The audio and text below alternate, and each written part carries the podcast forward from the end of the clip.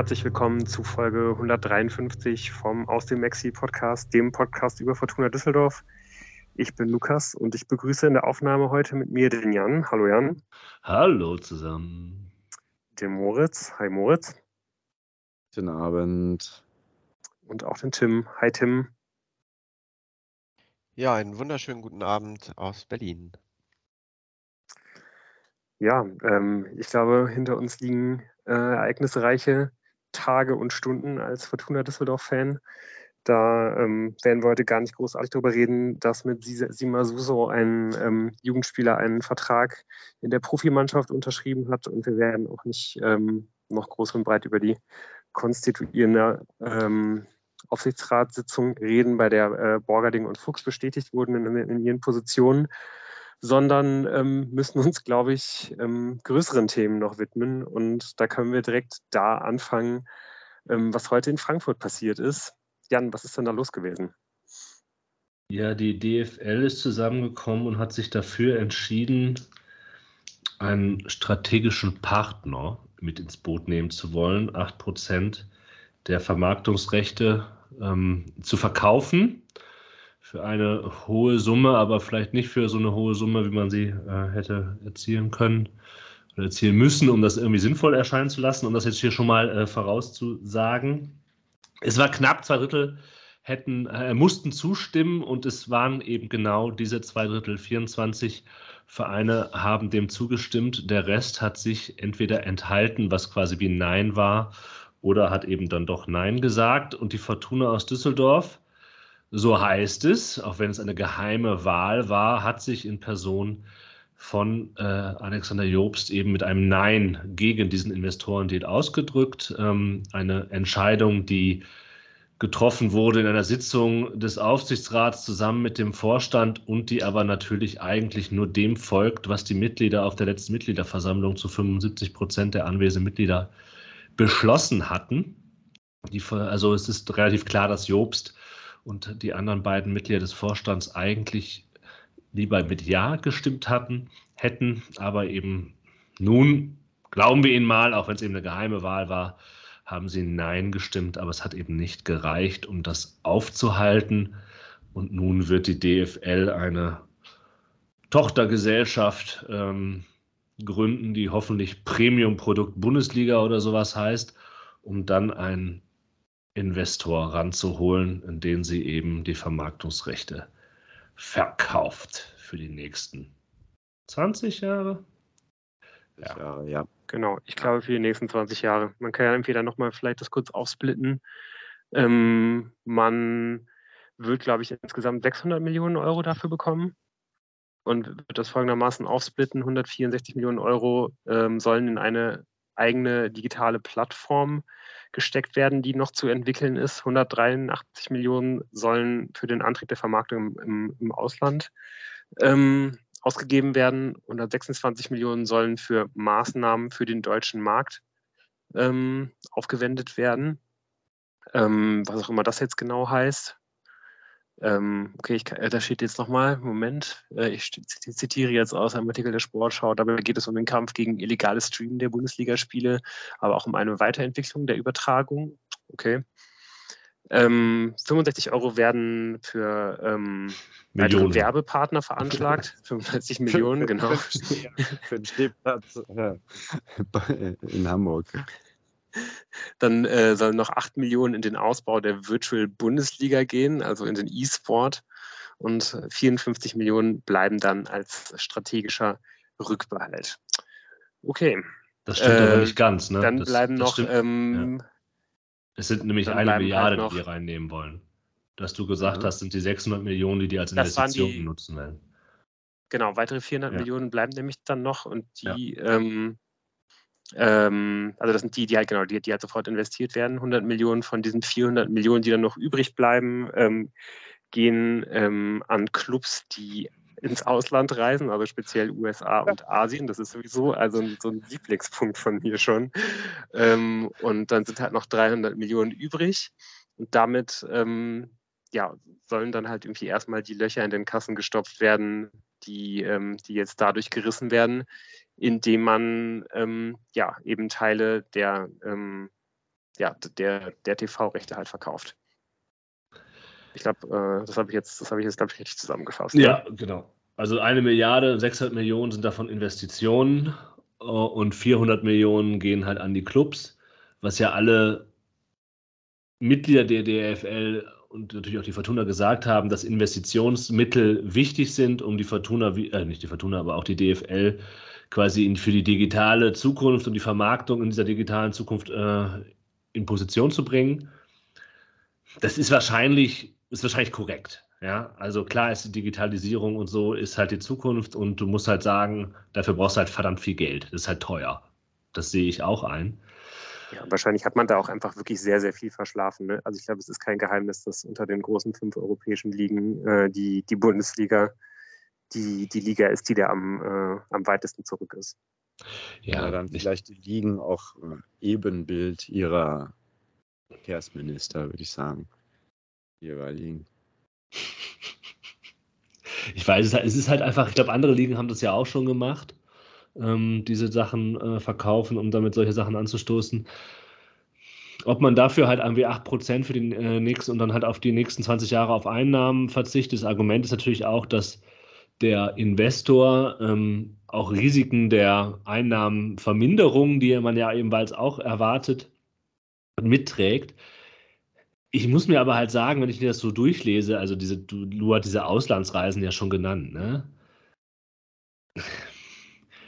Also mir, ich bin ja jetzt auch kein besonders digital affiner Mensch, ja. Und ich habe mir jetzt auch nicht die 35. Doku angeguckt, wo es um irgendwelche Lumpenspieler geht oder halt um irgendwelche Vereine, die mich nicht interessieren, die halt dann halt irgendwie die Kabine aufmachen, wo man dann rein kann und wo man sich irgendwie Teil davon fühlen kann. Es mag Leute geben, die das interessiert und solche Sachen. Das, das, das holt mich einfach nicht ab. Okay, deshalb ist das nicht alles nicht für mich. Aber mein Hauptargument ist eigentlich, und das ist ja die große Frage vielleicht von Vermarktung, kann man aus Scheiße Gold machen? Ja, also ähm, ist es eigentlich nur eine Vermarktungsfrage, um dein Produkt an, ranzubringen und du musst es einfach nur gut genug machen? In Klammern, ich glaube nicht, dass die DFL kompetent genug ist, das gut genug zu machen, ja? Ähm, um dann halt äh, irgendwie die langweilige erste Bundesliga mit Vereinen, die keine äh, Emotionen mehr hervorrufen, ja, äh, Heidenheim gegen keine Ahnung wen und so weiter und so fort. Um das halt im internationalen äh, Markt anzubieten. Ja, am, am Freitag spielte Bochum gegen, ähm, gegen Hoffenheim, ja, nichts gegen Bochum, aber da haben irgendwie 5000 Leute zugeguckt und parallel hast du in der Serie A äh, Juve gegen Napoli gesehen. Ja, weiß man schon, was man da gucken kann und was man da ver vermarkten kann. Und ich glaube, aus dieser Krux kommt die DFL nicht raus. Wir müssen auch jetzt keine ewige ähm, Sache hier draus machen. Und ich glaube, das, das Kernprodukt, Kernproblem ist, dass das Produkt kaputt ist und dass man halt so einen Unique Selling Point, um das mal zu sagen, den die Bundesliga hat, nämlich halt sowas wie Fankultur eben nicht, äh, dass halt die Vereine, es Vereine gibt, die sich selber noch tragen und gehören, äh, dass man das natürlich mit diesen ganzen Sachen auch noch weiter aufgibt. Und ähm, mir ist das nicht erklärlich, wie das zu irgendwas führen soll.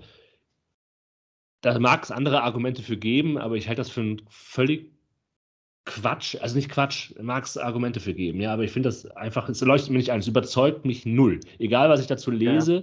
überzeugt es mich nicht. Es ist halt einfach Schritt drei, bevor du Schritt eins und Schritt zwei machst. So, ne? Also, wenn, wenn dann, genau wie du sagst, wenn halt dein Produkt schlecht ist, und du das halt besser und professioneller vermarktest, dann hast du da einen ganz, ganz kleinen Gewinnmargin, aber der ist halt wirklich mikroskopisch klein und der wird im Endeffekt halt eigentlich überhaupt nichts ändern. Du musst dich halt erst darum kümmern, warum ist mein Produkt schlecht und zweitens, wie kann ich mein Produkt halt besser machen? Und dann kannst du halt anfangen, das besser zu vermarkten. Das ist ja absoluter Quatsch so. Und ich glaube, einfach nur, wenn man sich halt nicht eingestehen will, welche Probleme man halt wirklich angehen muss, du hast es gerade alle schon angesprochen, Jan, ähm, genau deswegen geht man jetzt halt irgendwie diesen Schritt. Und wenn man natürlich irgendwie auch selber die, die, die Kompetenz nicht hat um, oder sich die Kompetenz nicht zutraut, um das halt selber zu machen. Weil ich meine, diesen Schritt, den man da jetzt geht, es geht ja vor allen Dingen halt einfach darum, dass man halt die, ähm, die eigenen Audio, audiovisuellen ähm, Rechte halt verkauft. Das könntest du ja auch eigentlich selber finanziert machen. Also ich meine, du könntest ja auch einfach selber dieses Kapital halt aufnehmen und diese Expertise halt von außen ranholen, ohne das über einen Investor zu lösen. Das hat der FC Köln ja auch vorgeschlagen, aber das hat die DFL ja nicht machen wollen, zum Beispiel. Ne? Ähm, also, Ja, und die Frage ist, ob es halt Vereine wie Fortuna Düsseldorf, diese zwischen zweiter und erster Liga oder vor allem in der zweiten Liga ähm, existieren, überhaupt davon was haben. Ja, weil natürlich die ganze Vermarktung und die ganze Ausrichtung eigentlich auf die erste Bundesliga ausgerichtet ist. Zur DFL gehören aber auch die Zweitligisten, die ja ganz offensichtlich nicht ähm, die größten das Interesse daran haben. Ja, es ist halt klar, warum Vereine, die halt oben mitspielen, äh, wie der BVB, der FC Bayern München und so weiter und so fort, und halt die ganzen Huschi-Bushi-Vereine, ja, von Leverkusen, Hoffenheim und so weiter, warum die dafür gestimmt haben. Ja, weil die. Huschi. Aber, ja. aber hört das da nicht auch schon sowieso fast auf? Also ich finde, selbst in der Bundesliga müssten sich doch eigentlich die Hälfte der Vereine halt fragen, wie realistisch das ist, dass man halt selber irgendwie an diesem Geld halt wirklich partizipieren würde. Und ich finde eigentlich die ganze untere Hälfte der, der ersten Bundesliga und gerade eben auch in der zweiten Liga, das hast du gerade ja schon komplett richtig angesprochen, da muss man sich halt wirklich fragen, inwie, inwiefern man halt davon profitiert, weil ich meine, mir ist ja letztendlich das Niveau in der Liga, äh, in, in, in der mein Verein spielt, ist mir ja eigentlich relativ egal. Also das kann man ja mal ganz klar so ausdrücken. Und ob Fortuna jetzt in der Lage ist, 600.000 im Schnitt oder 400.000 im Schnitt für einen Außenverteidiger oder einen Flügelstürmer auszugeben, auszugeben ist mir ja egal. Das Wichtige, ne, also da, da, da, da konkurriert man dann ja vielleicht irgendwie auf dem, auf dem internationalen Markt halt irgendwie anders, wenn insgesamt mehr Geld im System erste und zweite Bundesliga drin ist. Aber es ändert ja nichts an den Verhältnissen innerhalb der Liga.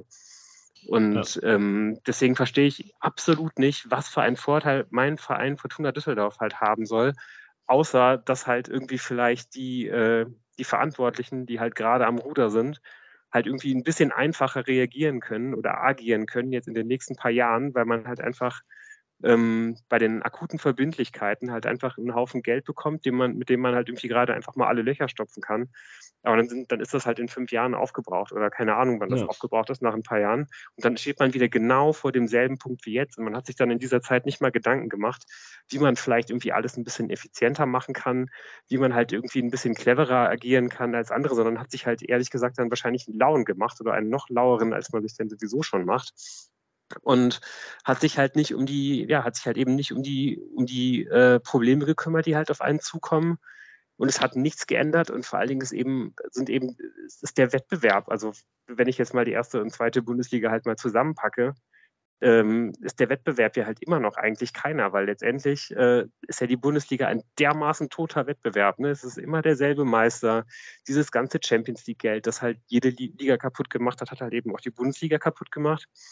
Und solange halt dann an der Geldverteilung, ich meine, man, wir haben halt nur Einfluss äh, innerhalb der DFL auf die Geldverteilung aus der Bundesliga. Das ist ein Tropfen auf, auf, den, auf den heißen Stein, wenn wir ja. das gegen mit der Champions League vergleichen, aber da haben, wir halt, da haben wir halt keinen Einfluss drauf. Aber solange halt an der Geldverteilung in der DFL nichts geändert wird, äh, wieso sollte ich da halt so einem, so einem Deal zustimmen, wenn das halt insgesamt an den Verhältnissen innerhalb der Liga und an der ungerechten Verteilung der Fernsehgelder nichts ändert? Verstehe ich nicht. Aber Lou, da haben wir gestern noch auch drüber diskutiert und ich glaube, dass Fortuna nicht der einzige Verein ist, der jetzt gerade in diesem Moment und in den nächsten paar Jahren äh, Löcher zu stopfen hat. Also ich denke nicht, ich gehe durchaus mit, da, dass Fortuna gerade in einer vielleicht etwas prekäreren Situation ist, als äh, sich der Vorstand und der Aufsichtsrat eingestehen, eingestehen möchte. Aber ich bin mir sicher, dass es mehrere andere Vereine gibt, die jetzt gerade eigentlich theoretisch akut Geld brauchen, wenn das Ding so weiterläuft, wie es gerade läuft. Ja, und ich und möchte hier glaub, auch noch. Ja, ja ich nee, glaube, das ist für ganz viele ein Faktor einfach. Also neben den großen Champions League-Leuten, die natürlich ähm, vor allem durch den Deal im Mai, jetzt ist es ja ein bisschen abgeschwächt oder deutlich abgeschwächt, was da den, über den Verteilungsschlüssel einfach an Handgeld an die Vereine geht äh, ist trotzdem ein großes Bedürfnis da, relativ schnell einfach ein paar Millionen zu bekommen, um sein bisheriges Modell weiterfahren zu können.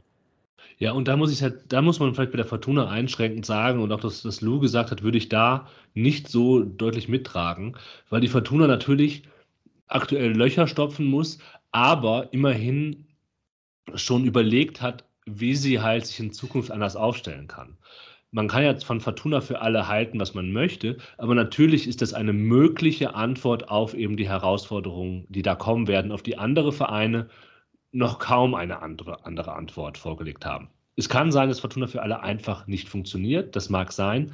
Aber man darf auch jetzt nicht so tun, als ob es im Verein keine Überlegungen gibt, wie man diesen Verein ähm, für die Zukunft aufstellt. Ja, das, das, da hat man ja nun wirklich ein sehr prominentes Beispiel mit Fortuna für alle hingelegt. Aber das ist ja unabhängig davon, ob man jetzt für diesen Investor oder strategischen Partnerdeal ähm, gestimmt hat oder nicht. Na, ich glaube, wir können das auch nicht ganz auflösen, äh, das Problem. Ähm, ja, dafür gestimmt vielleicht hat mal noch die Frage, was, ähm, was, was erwartet ihr denn von diesem Deal? Weil, ich meine, ähm, man, man schließt das jetzt halt irgendwie ab. Ich weiß nicht, sind es jetzt noch zwei Jahre, bevor die, die, ähm, die neue nee, Periode beginnt? 24, 25. Oder nur ein Jahr? Deshalb ist ja auch Druck 24, da drauf. 25 nur, genau. Ja, die müssen, deshalb musste das jetzt laufen, dass es halt, dass diese Investoren quasi bei der nächsten Vergabe ähm, schon mit an Bord sind. Da genau, also halt da geht es dann halt Druck. darum, ne, da geht es halt darum, dann die Rechte der Saisons 25, ähm, 26 bis 28, 29 auszuschreiben. Ne? Und genau, und da ist halt eben Druck drauf, weil das halt dann eben, weil dieser, weil diese ähm, Ausschreibung der Rechte dann halt irgendwie schon 2024 halt passieren wird. Und da ist dann eben die große Frage, was kommt da letztendlich bei raus? Und ich glaube, nach allem, was man irgendwie so hört und liest, äh, muss man ja eigentlich davon ausgehen, dass eben diese Rechte eher, ähm, also die Zahl, die man da halt bekommen wird, dass das halt eher schrumpfen wird und nicht ja, wachsen wird. So. Ja, ja. Und wenn, wenn das halt passiert, äh, dann weiß ich halt nicht, ob wir uns wirklich darauf verlassen können, dass diese ganzen roten Linien, die man halt ähm, in den Verhandlungen mit dem, mit dem Investor halt, die, äh, die man da ziehen will, dass die halt wirklich eingehalten werden, weil dann nämlich der Investor eben Druck ausüben wird auf, ja, die, auf die, Liga mit Sicherheit. Ja. Äh, deswegen ist es halt gerade äh, ja quasi eine Brandmauer, äh, die, die da halt wahrscheinlich runtergebrannt wird. Und ich halte das echt für unglaublich dramatisch, weil wir werden dann wahrscheinlich irgendwelche Änderungen am Wettbewerb bekommen, ähm, die wir uns vielleicht heute noch gar nicht ausmalen ja. können und wollen. Genau, das ist nämlich der nächste Punkt, neben halt Fragen, ob halt das Geld sinnvoll eingesetzt wird und so weiter und so fort, ob man naja, ob es sinnvoll ist, quasi in Zukunft immer auf diese 8%, das ne, noch weniger zu verzichten, äh, sondern halt auch, du sagst es, Lou, es gibt halt, die DFL-Mitglieder sind nicht mehr die Herren und Frauen im eigenen Haus, sondern es gibt halt einen sehr mächtigen Partner, ähm, der da auch mitreden will. Da kann man sonst noch was sagen, aber natürlich, natürlich wollen die Einfluss und die werden Einfluss kriegen. Ne? Und das ist, glaube ich, ein, du sagst es, Lou, ein riesiges, riesiges Problem. Ja. ja, und ich glaube, man, man, man kann sich ja auch ausmalen, wie, wie, wie halt dieser Einfluss dann letztendlich aussehen wird. Ne? Weil wenn man sich halt jetzt im Augenblick halt nicht zugetraut hat, sich diese Expertise halt ähm, für diese Ausschreibung der, der, der Rechte halt von außen einfach dazu zu holen, ohne einen Investor an, an Bord zu holen, dann kann man sich, glaube ich, halt auch ausmalen, wie halt sonst dann da in Zukunft die Gespräche halt ablaufen werden. Ne? Also so wie man das ja irgendwie dann häufig, glaube ich, bei so beim im, im Fußball halt irgendwie hat, da sind halt normalerweise halt Leute, äh, reden da halt über Millionen und Milliardensummen, die das wahrscheinlich in der, in der freien Wirtschaft außerhalb des Fußballs normalerweise nicht tun würden. Und ich glaube, die werden dann halt äh, von, von den Leuten aus der freien Wirtschaft dann halt schon mal eher überzeugt oder über den Tisch gezogen. Das Wenn wir alles sehen, ja, immerhin muss man ja sagen, sieht es zumindest so aus, als äh, hätte die Fortuna in Form ihres Vorstandes ja ihr Wort gehalten und das Mitgliedervotum angenommen und mit Nein gestimmt. Äh, ich bin mir relativ sicher, dass sie relativ froh sind darüber, dass das, der Antrag trotzdem angenommen wurde, beziehungsweise trotzdem dafür gestimmt wurde. Äh, da hat man aber ja auch quasi in letzter Sekunde ein absolutes Desaster, was äh, innerhalb des Vereins verhindert. Oder meint ihr? Es ist natürlich jetzt denen aber auch ziemlich zugute gekommen, dass es letztendlich eine geheime Abstimmung gegeben hat. Weil, also ich muss ganz ehrlich sagen, bei mir werden, wenn äh, man das nicht irgendwann mal aufgelöst bekommt, und man wird es ja wahrscheinlich nicht aufgelöst bekommen, bis zum Ende meines Lebens Restzweifel bleiben, ob da äh, heute Alexander Jobst wirklich sein Wort gehalten hat gegenüber äh, äh, dem Verein und wirklich äh, mit Nein gestimmt hat. Also sicher bin ich mir da nicht. Also Lou würde Herrn Jobst niemals entlasten. also im Zweifel muss man natürlich ihm äh, glauben und das möchte ich jetzt auch schon tun. Aber ja, diese geheime Wahl ist natürlich auch ein Faktor. Da zeigt man, dass man den eigenen Fans nicht traut. Äh, nicht, nicht, dass man Angst quasi hat vor den eigenen Leuten. Niemand will ja, sich. Man zeigt halt auch einfach, äh, wie, wie viel Integrität und wie viel Rückgrat halt einfach von diesen Leuten zu erwarten ist. Nämlich halt einfach gar nicht. Einfach nichts. Von diesen Leuten kann man nichts erwarten. Ja, und aber auch, wenn man jetzt die Perspektive umdreht, was vielleicht äh, eben die, die Zweitligisten, wir hatten es halt letztens nach der Mitgliederversammlung auch davon, äh, was die für einen Druck empfinden, wenn sie sich eben so einem Mitgliedervotum beugen müssen oder sich dem beugen, um den Frieden im Verein zu bewahren oder wie auch immer, gegen ihre eigene Überzeugung der DFL gegenüber und den anderen Vereinen gegenüber. Genau, also die haben ja auch ordentlich Druck gemacht. Ja. Also das ist ja eigentlich der Grund äh, in äh, einer Demokratie für geheime Wahlen, dass es halt eine freie Wahl bleibt und ich glaube, dass da auch ordentlich äh, Druck sonst von den anderen Vereinen ausgeübt äh, ja, würde, wenn äh, jetzt zum Beispiel heute 23 Stunden, äh, Stimmen zusammengekommen wären und man wahrscheinlich nicht gesagt hätte, ist das für immer vom Tisch, sondern das hätte man vielleicht äh, direkt im Anschluss an die Abstimmung gesagt und dann nochmal ein bisschen am Vertrag rumgeschraubt und dann wäre der Druck äh, auch auf die Vereine, die äh, da gegengestimmt haben, wahrscheinlich immens geworden. Also ja. Apropos Druck, der immens geworden ist. Die Stadt gegen die Fortuna aus Düsseldorf. um ja, eine leichte. Hat es ja auch eine neue Entwicklung gegeben. Oder ja, eine neue Entwicklung, eine, eine Entwicklung, die denn zu erwarten war, Jan. Hast du das kommen sehen? Ja, das war so irgendwie, irgendwie klar seit ein paar Tagen. Ich fand gut den Zeitpunkt, wo die Fortuna dann halt Kreide gefressen hat und äh, anderthalb Stunden vor, ah, na, ich glaube zwei Stunden vor Anpfiff des Sonntags Spitzenspiels gegen Kiel eine Mitteilung herausbrachte, wo man sagt, dass man sich quasi bei der Stadt Düsseldorf dafür entschuldigt hat, wie man auf der Mitgliederversammlung und so weiter kommuniziert ähm, hat. Das ist quasi das, Lu, du hast es dann auch geschrieben, das Äquivalent zum Friday Night News Dump. Also wenn man halt den Moment nutzt, wo am wenigen, wenigsten Aufmerksamkeit äh, darauf liegt, weil alle anderen irgendwie was anderes zu tun haben, zum, zum, zum Beispiel sich auf ein wichtiges Spiel vorzubereiten, die Fans, die Medien, Öffentlichkeit und so weiter. Aber ja, es war schon irgendwie erwartbar, weil äh, die Stadt äh, Düsseldorf hat sehr deutlich gemacht, ähm, dass sie sehr ungehalten darüber ist und dass sie im Zweifel auch am längeren Hebel sitzt. So hatte man äh, den Eindruck schon gewinnen können, nach der Art und Weise, wie da kommuniziert worden ist, dann von der Düsseldorfer Stadtverwaltungsseite. Ja, aber auf jeden Fall, glaube ich, relativ gut, dass man diesen Schritt jetzt halt gegangen ist, wenn das halt, glaube ich, auch sehr, sehr unangenehm gewesen ist, aber wahrscheinlich halt einfach das, was man eben tun musste um da halt irgendwie so gut äh, wie es geht halt ähm, ja eben die Wogen zu glätten und ähm, ja irgendwie die Basis dafür herzustellen, dass man sich halt irgendwie bald zumindest mal wieder irgendwie an einen Tisch setzen kann und irgendwie noch weiter verhandeln kann und ähm, ja, ist jetzt natürlich alles irgendwie unter sehr, sehr unschönen Voraussetzungen und so, dass halt irgendwie nochmal sehr, sehr klar gemacht worden äh, ist, ähm, wer dann da letztendlich eben das Sagen hat. Aber so ist es halt. Und das ist wahrscheinlich das, was, was man halt eben im Vorstand dafür opfern musste, um halt ähm, ja vielleicht auch auf der ähm, Mitgliederversammlung irgendwie dann ganz gut dazustehen und eben der Stadt für zumindest sehr kurze Zeit eben den schwarzen Peter zuschieben zu können.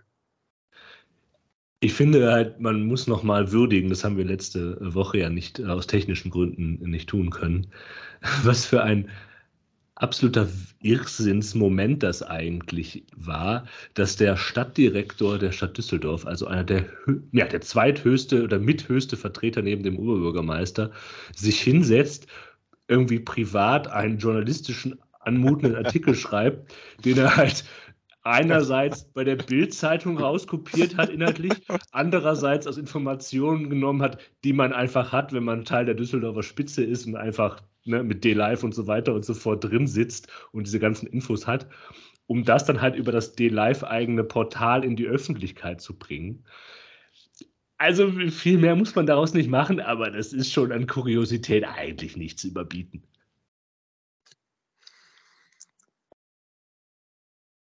ja, insgesamt glaube ich äh, einfach ein, ein, ähm, ein sehr schönes Kuriosum irgendwie, dieser ganze, dieser ganze Ablauf, dann eigentlich von beiden Seiten, wie es halt moderiert wurde und wir sollten hoffen, dass wir ähm, da in Zukunft vielleicht irgendwie das eine oder andere Mal drüber schmunzeln werden, wenn es da neue Entwicklungen gibt, die aber hoffentlich eher positiv sein werden. Und ähm, wir, ja, wie gesagt, halt immer vielleicht so ein bisschen als ähm, einen ganz amüsanten Tiefpunkt in dieser Beziehung irgendwie draufschauen werden, aber halt eben hoffentlich nur als, als das, als einen kleinen amüsanten Tiefpunkt, nachdem es dann irgendwie wieder besser geworden ist, weil ich meine, es ist ja schon irgendwie relativ klar, ähm, es wäre ja irgendwie für alle Beteiligten gut, wenn man an einem Strang zöge.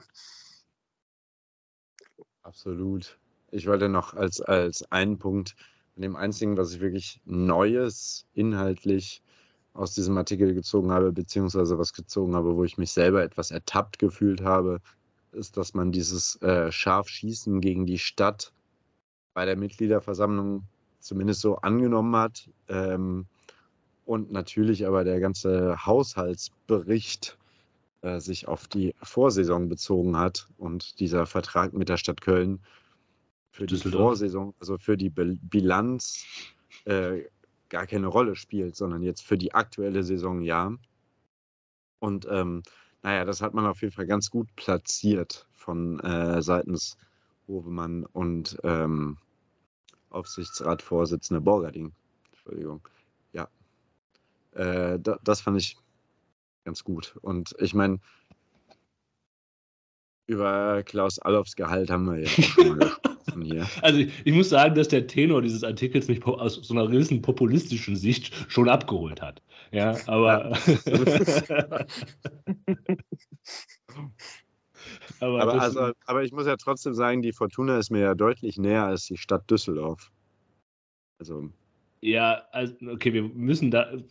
Ich weiß es halt nicht. Ich finde halt so Argumente von wegen, ist es die Aufgabe der öffentlichen Hand, Profifußballvereine finanziell zu unterstützen. Nee, nee, nee, nee, ne, genau. Ja, darüber das könnte man natürlich, das ist ein valides Argument, worum man anderer ja. Meinung sein kann. Ne? Also, ähm, aber ja, wir wissen aber in Düsseldorf ja, natürlich, dass es ein hohles Argument ist, weil die Stadt Düsseldorf sich für allerlei Quatschgeld ausgibt, um irgendwelche Sportveranstaltungen auf der Köhe oder so zu veranstalten, wo man sich sagen kann, ja gut, dann gibt es doch lieber der Fortuna, bevor ihr irgendwie Le Mans, ja, 24 Stunden. Andere, ja, oder halt die Europameisterschaft. Halt so eine Arena oder irgendwelchen die keiner, die eigentlich noch, keiner braucht. Ja. Entschuldigung. Also ich ja, äh, trotzdem, äh, muss sagen, du hast natürlich schon irgendwo recht, Moritz. Wir, wir sind natürlich hier gerade ein Fortuna Düsseldorf Podcast und zumindest aus dieser Position raus ist uns natürlich jetzt gerade die Fortuna etwas näher als die Stadtspitze. Aber also ähm, tatsächlich, äh, was die Stadt schon ganz gut raus hat, also ich will, will jetzt die Stadt hier nicht verteidigen, aber ich meine, so öffentlichkeitswirksam äh, die Innenstadt zu präsentieren, wie zum Beispiel, als sie da Stabhochsprung am Rheinufer gemacht haben, das haben sie schon, das haben sie schon raus. Also das war schon nicht, äh, sag ich mal, äh, Stadtmarketing-technisch nicht ganz falsch.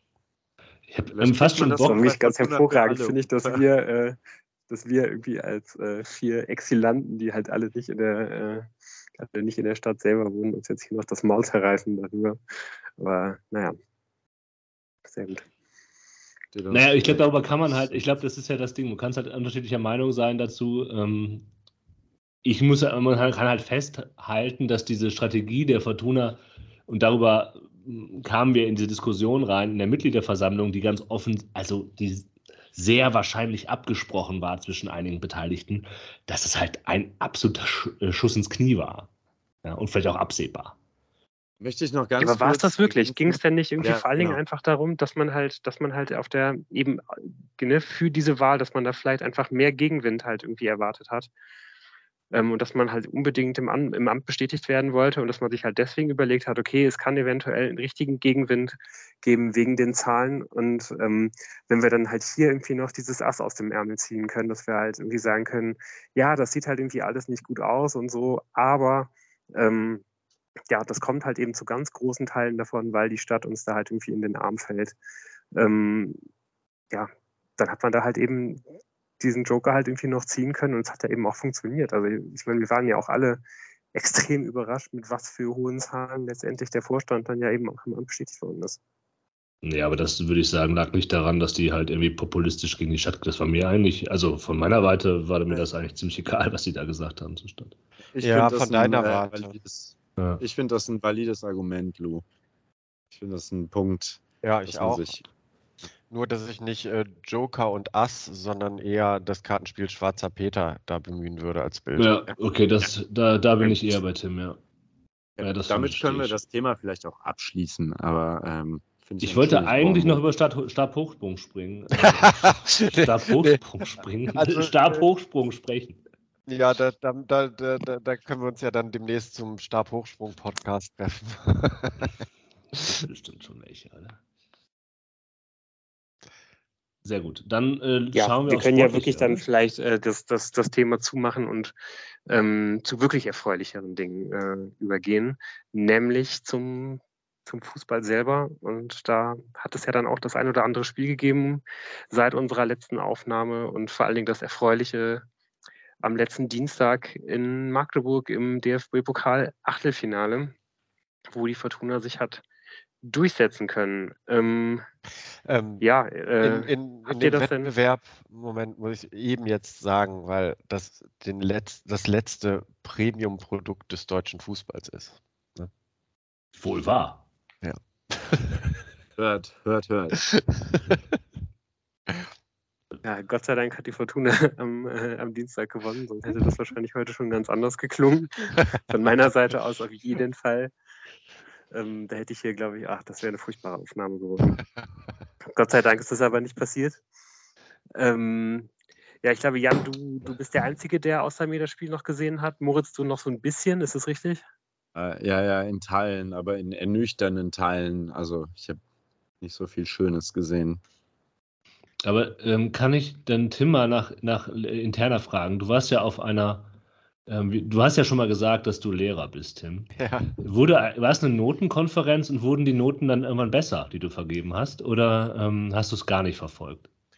Also tatsächlich, tatsächlich, muss ich äh, noch gar keine Noten dieses Jahr geben. Es war ah, einfach okay. eine Konferenz.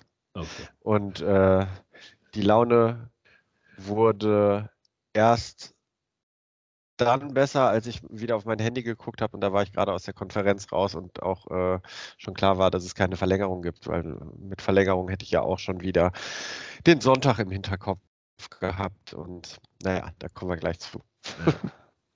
okay.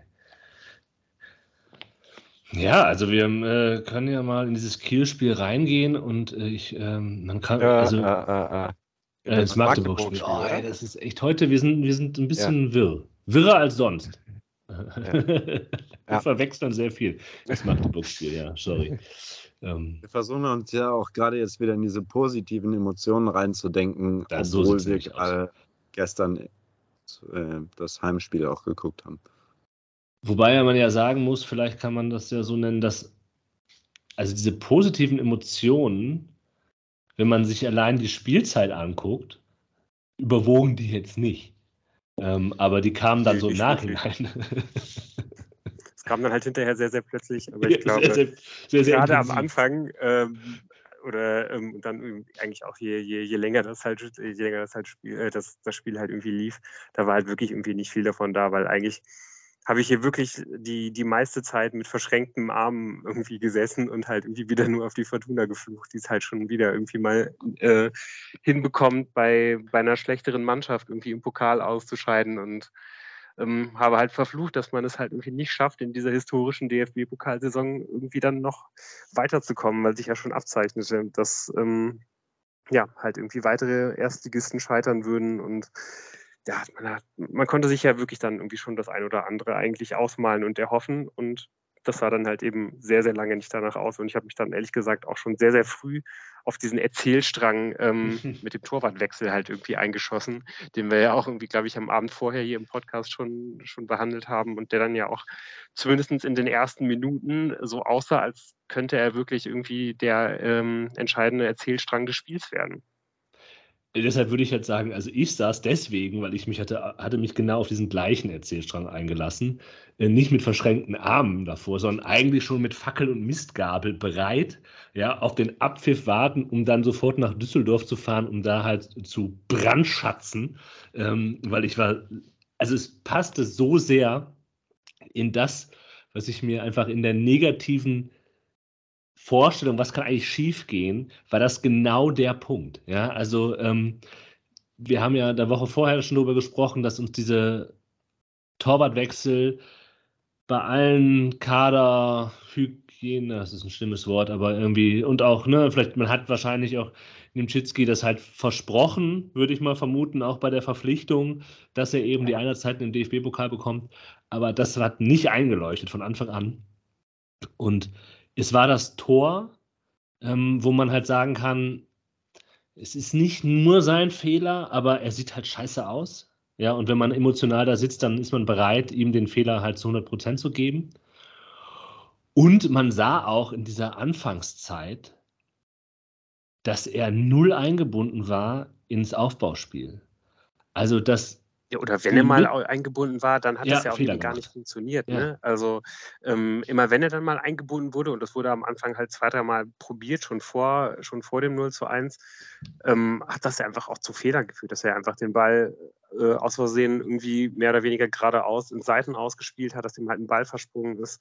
Einmal spielt er dann halt einen Ball so, dass er halt 30, 35 Meter vor dem eigenen Kasten halt bei einem Magdeburger so landet, dass die halt sofort einen Angriff äh, einleiten können. Der verstolpert dann allerdings den Ball, aber das war auch schon hochgefährlich.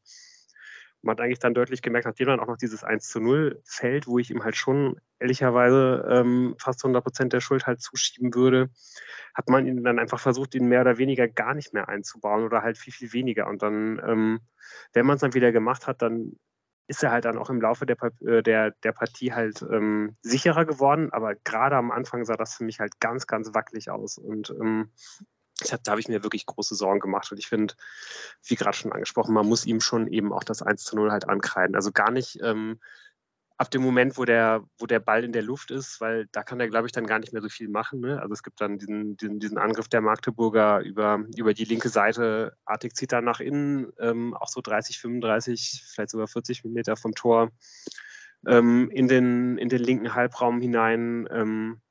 Schlägt dann eine Flanke gerade vor das Tor. Die kommt halt, glaube ich, dann so zwischen 11-Meter-Punkt und 5-Meter-Raum runter. Lukas Tanius macht halt genau den richtigen Laufweg, geht da halt noch hin ähm, kommt aber nicht mehr an den Ball, irritiert dann aber damit Niemczewski so, dass er, ähm, ja, dass er sich halt ähm, nicht in Richtung Ball bewegen kann, weil er halt eben noch den Schuss erwarten muss. Und der Ball tippst dann halt auf und geht dann halt genau so in die, in die Ecke, dass halt Niemczewski nicht mehr rankommt. Wie gesagt, ich glaube, er kann halt nicht mehr wirklich viel an dem Ball machen, sobald Artig halt diesen Ball gespielt hat. Das Problem ist halt, wo er positioniert ist, während Artig den Ball noch hat. So, da steht er halt viel, viel zu sehr ähm, ja, an der eigenen Torlinie. Da muss er halt viel weiter draußen sein, dann könnte er halt diesen Ball ablaufen und das ist ja eben was, was ähm, ja im Gegensatz zu, zu Niemczycki ähm, Kastmeier halt eben sehr, sehr gut macht. Ne? Also ich finde, dass er ähm, ja wirklich nicht nur ein hervorragender mitspielender Torwart ist, wenn Fortuna am Ball ist, sondern ja eben auch als dieser Sweeper, der halt ähm, eben auch wenn der Gegner eventuell am Ball ist, irgendwie ein ganz ähm, hervorragende Positionierung hat, um halt irgendwie Bälle abzulaufen, um ähm, darauf zu reagieren, wenn ein Ball Richtung Strafraum gespielt wird ist er da super aufmerksam und das ist halt das, was, ähm, was Nemczycki da eben nicht gut macht, dass er halt nicht weit genug im, im Feld steht, sondern eigentlich fast auf der Torlinie, obwohl der Ball erst kurz hinter der Mittellinie ist. So. Und dann kann ja. er da halt eben in dem Augenblick irgendwie nicht mehr so viel machen und sieht dann natürlich dann auch sonst schlecht aus. Ich weiß nicht, ob, äh, also da müsste man jetzt eigentlich noch einen Torwart-Experten fragen, ähm, was man da noch machen kann. Ähm, als Artig die Flanke schon geschlagen hat, da würde ich auch sagen, da kann er vielleicht noch ein bisschen was machen, aber der, der Hauptfehler ja, aber ich, vorher. Ich finde es auch ein bisschen jetzt, ähm, es ist auch ein bisschen sch schwierig, ähm, ihn so, so stark ins Zentrum zu nehmen, weil man ja sagen muss, dass ich würde auch sagen, das, was wir da gesehen haben und auch was wir vorher gegen Unterhaching gesehen haben, das sagt wenig aus, was er eigentlich für ein Torwart sein kann. Es sagt halt aus, dass er ein Torwart ist, der wenig Spielpraxis hat. Äh, und ähm, es macht für mich keinen Sinn. Florian Kastenmeier ist der beste Spieler der Fortuna. Das muss man mal so sagen. Ja, es gibt sicherlich Spieler, die haben mehr Potenzial, vielleicht wie Yannick Engelhardt, aber Florian Kastenmeier, den kannst du in fast jedes Tor der ersten Liga stellen. Den wird halt am Ende der Saison ein Erstligist kaufen. Ja, auch eventueller Stamm, aber vielleicht auch als Nummer zwei. Für mich ist Florian Kastmer der beste Spieler der Fortuna ähm, im letzten Jahr. Und den rauszunehmen bei so einem wichtigen Spiel macht für mich einfach prinzipiell keinen Sinn. Ja, und da kann man auch noch so drüber reden, ähm, was dann der andere macht und so weiter und so fort. So, ähm, das gesagt. Ja, also die Frage ist ja äh, tatsächlich, ob es da vertragliche Vereinbarungen sogar gibt. Ansonsten macht es für mich auch keinen Sinn.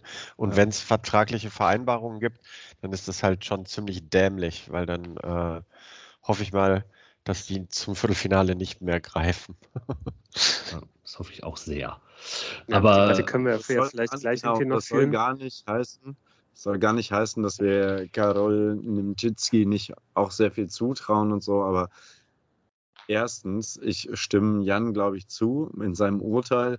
Zweitens ist es ein so wichtiges Spiel, dass ähm, man da auch gar nicht irgendwie das aufs Spiel setzen sollte, wegen so einem Wechsel eben einen so großen äh, Wechsel da zu vollziehen. Das heißt, ich hoffe, wie Tim auch, dass die Klausel ab Viertelfinale einfach nicht mehr greift. Aber also das äh, Spiel in Magdeburg war schon ähnlich wichtig. So, also ja, klar. damit, ja. damit, ja, damit äh, äh, kannst du nicht jetzt bei St. Pauli anfangen, sondern keine Ahnung, wenn es nicht irgendwo im Vertrag stand, dann verstehe ich auch nicht, äh, warum man es gemacht hat.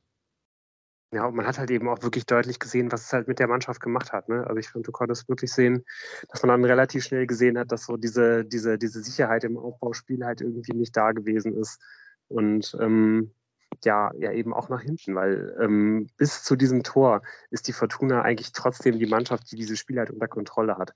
Das ja. sieht halt, das Spiel sah genauso aus, wie, ähm, falls wir uns da noch dran erinnern, das Spiel auch in Magdeburg letzte Saison. Das war am ersten Spieltag, wo auch eigentlich Magdeburg damals als frischer Aufsteiger ähm, auch mit diesem komplett spielerischen Ansatz halt irgendwie eigentlich ähm, ja so die, die, ähm, die halt die spielerische Überlegenheit halt irgendwie hatte, aber man halt ständig das Gefühl hatte, Fortuna ähm, wusste halt genau, was sie zu tun hatte. Magdeburg ist da halt irgendwie so ein bisschen angerannt und Fortuna hat halt einfach ab und zu mal umgeschaltet und es war immer sofort brandgefährlich und so war es halt in dem Spiel eigentlich auch. Und mit diesem Tor und ähm, auch das wird ja nochmal äh, ein Erzählstrang sein, den wir vielleicht später nochmal aufnehmen können in dieser Folge. Ähm, ja, war dann halt diese Sicherheit irgendwie verflogen und man war dann halt eigentlich für den Rest des Spiels dabei, ähm, ja, halt sich irgendwie aus diesem Loch halt irgendwie wieder auszubuddeln. Und ich glaube, ähm, das ist mit Sicherheit auch eigentlich ja der falsche Ansatz, dass wir uns da jetzt halt so komplett drauf stürzen. Aber ich finde irgendwie, ähm, ja, es ist halt eben so eine es ist halt eben so offensichtlich gewesen, dass das halt irgendwie die, die eine Schwäche irgendwie sein könnte, die man halt in Magdeburg anbietet. Und dann ist eigentlich genau das äh, auch das, was dann halt passiert. Und du bist dann eben bis zur 87. Minute damit beschäftigt, dich darum zu kümmern, das halt irgendwie wieder auszugleichen. Man muss aber dazu sagen, dass ähm, das in der zweiten Halbzeit schon noch ein anderes Spiel war. Also dieser völlige Schlag, der wirkt vor allem in der ersten Halbzeit. In der zweiten Halbzeit wird das Spiel schon besser. Ähm, nee, das, das, meinte ich eigentlich, ja. ne? dass, ja, dass ja. du halt eigentlich dann, dass du dann halt diesen riesigen Aufwand halt betreiben musst. So, ne? Absolut. Also die, die, die zweite Halbzeit ist ja eigentlich klasse, muss man sagen. Also aus verschiedenen Perspektiven, finde ich. Also irgendwie zum einen, weil das teilweise spielerisch irgendwie ganz gut sieht, äh, ganz gut aussieht. Ich konnte das ehrlicherweise nicht so wirklich würdigen, weil ich eigentlich nur mit äh, weiterhin verschränkten Armen komplett motzig halt irgendwie da gesessen habe und vor mich hingemurmelt und geflucht habe und eben auch, und das hat mich ehrlicherweise besonders beeindruckt, ähm, mit welcher Ruhe die Fortuna das halt eben auch gemacht hat. Ne? Dass man da halt irgendwie eigentlich nicht hektisch geworden ist, sondern eigentlich in jeder Aktion halt gesehen hat, wir spielen hier unseren Stiefel runter, wir liegen hier nicht das erste Mal äh, in, in Rückstand diese Saison. Bei Gott, wir liegen nicht das erste Mal im Rückstand. Wir wissen, was zu tun ist, wir glauben an uns und wir werden unsere Chance noch bekommen. Ja, und ich glaube, das ist auch der Grund, warum äh, Tune dann erst zur 70. Minute auswechselt, was ja relativ spät ist, wenn du halt mit einem Tor hinten liegst. Ich muss auch noch mal hier hervorheben, Ao Tanaka hat einfach ein überragendes Spiel gemacht. Es wird mit dieser, die drei, die er bekommen hat, bei Kicker überhaupt nicht annähernd ähm, gewürdigt, was er, er war halt überall, hat richtig geackert, ja, und hat vielleicht nicht immer alles perfekt gemacht, aber der stand eben auch für das, was diese Mannschaft in dieser Phase halt getan hat. Ja, einfach ihr Ding weitergemacht. Ähm, das hat mich schon beeindruckt, seine Leistung äh, zu diesem Zeitpunkt. Und dann kommt relativ spät eben, äh, wir gehen jetzt so sehr kursorisch drüber und gehen nicht auf die Details ein, ähm, dieser, dieser Wechsel Johannesson für Klaus und Jastremski für Ioa. Ähm, zumindest Johannesson hatte ich halt früher schon erwartet. Ich glaube, viele andere auch. Ähm, dass man das machen würde. Das hatten wir ja auch schon in der, in der äh, Vorschau diskutiert, dass man eben so quasi so einen in der Hinterhand hält, der ein Unterschiedsspieler sein kann, den man dann reinbringt. Das passiert dann aber erst in der 70. Das war dann auch eigentlich ähm, die, so die zweite Sache, die mich da ein bisschen gegen Daniel Thune etwas aufgebracht hat, weil ich auch dachte, mein Gott, ey, man muss doch Johannessen, man muss doch Johannessen früher bringen. So, das ist doch jetzt genau der eine Spieler, der halt noch den Punch reinbringen kann. Ähm, und ähm, ja, da ging, es uns Fortuna-Fans, glaube ich, mehr oder weniger allen so, dass wir den, dass wir den früher erwartet haben. Und als er dann kommt, ist er ja auf jeden Fall irgendwie auch die Belegung, äh, die, die, die Belebung, die eben dieses Fortuna-Spiel gebraucht hat. Mhm. Aber interessanterweise äh, ist es dann ja ähm, nicht nur er, sondern eben noch ein anderer Wechsel, nämlich dass man halt eben auch noch Jonan Niemitz reinbringt, ähm, der das Spiel dann halt irgendwie endgültig zum Kippen bringt. Und das finde ich dann auch wiederum sehr interessant, dass man halt da Ao Tanaka äh, mhm. zusammen mit, ähm, mit Solis halt rausnimmt da habe ich nämlich dann endgültig geflucht, weil ich, weil ich eigentlich auch seit sehr, sehr, sehr früh, früh mir gedacht habe, dass es einfach nicht der Tag von Shinta Appelkamp ist. Also ich glaube, wenn man halt irgendwie zwei Spieler rauspicken will, die nicht den besten Tag hatten, dann war das zum einen Jan, äh, Yannick Engelhardt an dem Tag und es war Shinta Appelkamp. Und Daniel Thun hat dann letztendlich, das muss man ihm halt auch einfach zugute halten, da genau den richtigen Riecher, weil ähm, ich stimme dir da komplett zu, Jan, dass, dass Tanaka wirklich ähm, ja, der überragende Spieler der Fortuna an dem Tag gewesen ist, der wirklich auch gerade in der zweiten Halbzeit die ganze Mannschaft halt mitgerissen hat, der geackert hat, der alle Bälle gefordert hat, der sich überall reingeschmissen hat, der spielerisch äh, sich da aus Situationen teilweise irgendwie rauslaviert hat. Und der, wenn er halt irgendwie, glaube ich, der hatte zwei Pässe, wo er einfach dann noch Leute bedienen kann, die danach einen freien Schuss gehabt hätten. Äh, am Anschluss an so Dribblings, wo er halt zwei, drei Leute raus sind. Und diese beiden Pässe misslingen ihm halt so. Ne? Und ich glaube, wenn mhm. er die mhm. anbringt, dann ist er halt der absolute Star dieser Begegnung. Und man konnte da halt schon so ein bisschen sehen, dass der, glaube ich, am Ende einfach überpaced hat. So, ne? Und der hat dann mit dem Schiedsrichter gemeckert, der hat Leute angeschrien, der war vielleicht irgendwie so ein bisschen drüber und ich habe das halt total gefeiert, weil das auch genau mein Modus äh, vor dem Bildschirm halt irgendwie wieder gespiegelt hat und ich fand das halt klasse. Aber ich, man muss da, glaube ich, einfach Tune nochmal richtig loben, dass er halt da vielleicht ein bisschen gesehen hat, okay, so der, der will es irgendwie quasi ein bisschen zu sehr so. Der ist halt zu hektisch und der lässt dann halt letztendlich halt Appelkamp drauf, dem, dem nicht viel geglückt ist bis dahin. Und ähm, ja, nimmt halt Tanaka runter, bringt halt äh, Jonja Niemic und ähm, es fallen dann halt eben noch diese beiden Tore im Anschluss. Und da muss man halt sagen, es ist gut, wenn man gegen Magdeburg spielt. Boah. Denn dieses 1 zu 1 das kassiert natürlich kein anderer Verein außer der FC Magdeburg. Also, dass, dass der, wenn du 1-0 führst, du dem Gegner so viel Platz lässt, wie dann Johannesson halt hat bei diesem, bei diesem Konter hat, dass du da überhaupt so konterst, ist halt, ne, ja, der über den halben halt Platz unfassbar, läuft, ne? Magdeburg verliert halt, die, die ja. Magdeburg verliert halt irgendwie, ich glaube, fünf Meter vom, vom, ähm, vom Düsseldorfer Strafraum halt den Ball.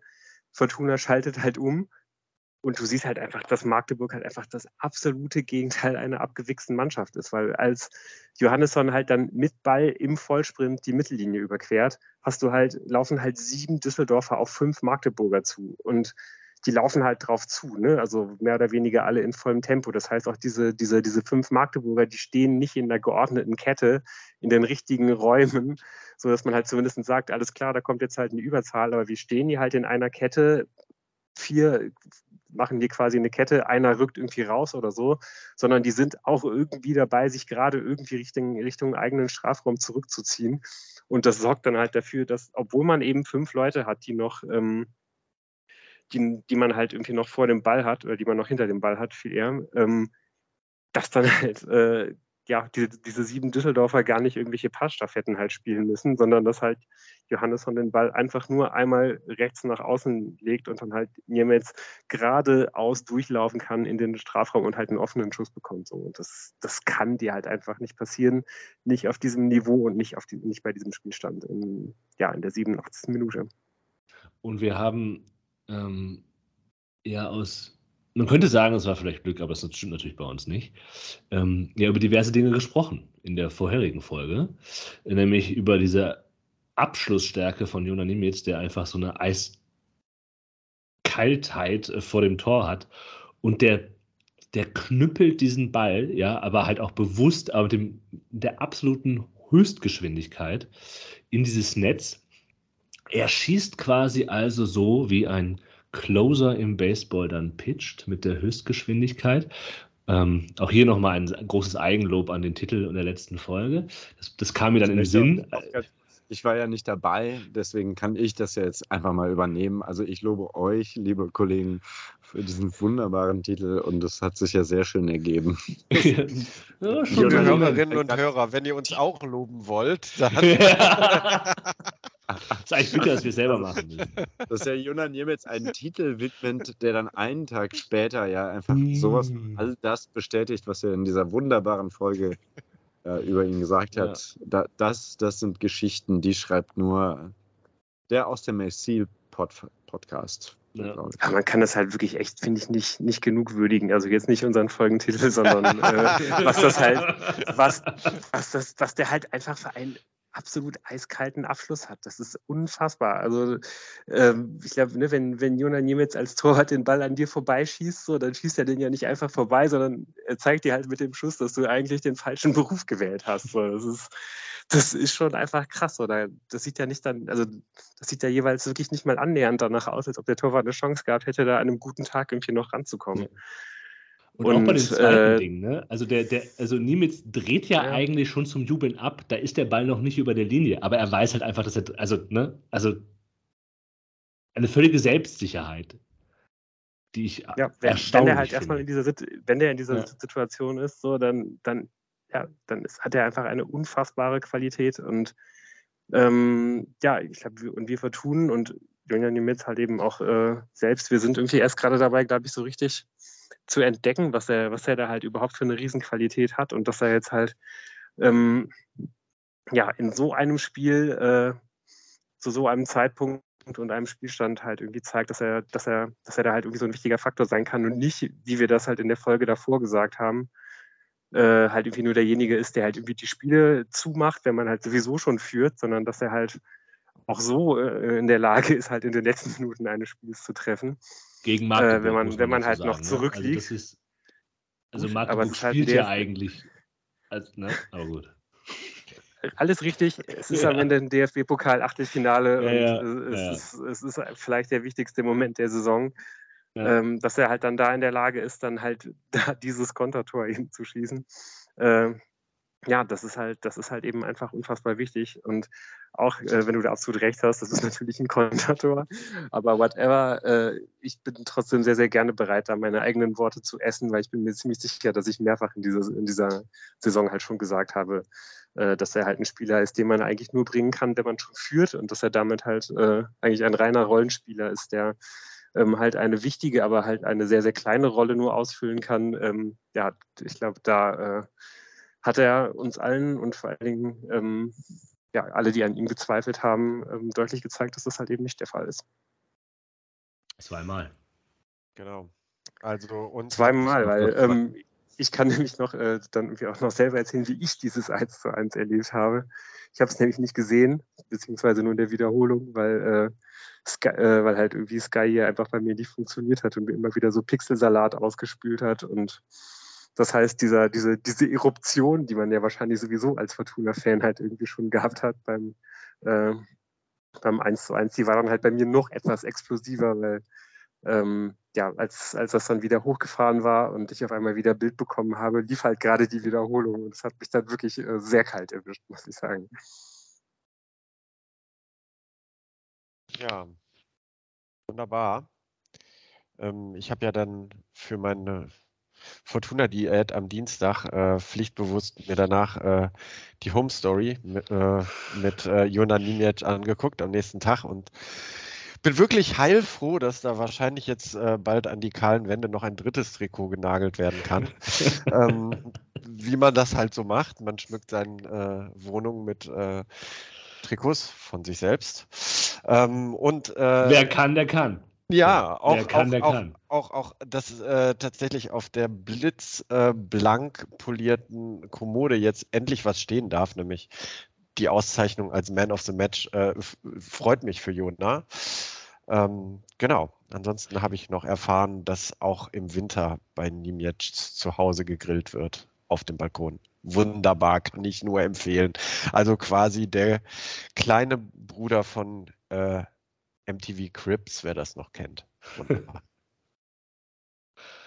Ich, ich, aber er zeigt, geht, glaube ich, nicht in sein Schlafzimmer und sagt, where the magic happens. Denn die Magic passiert ja bei Jonah ja. auf dem Platz. Ja, richtig.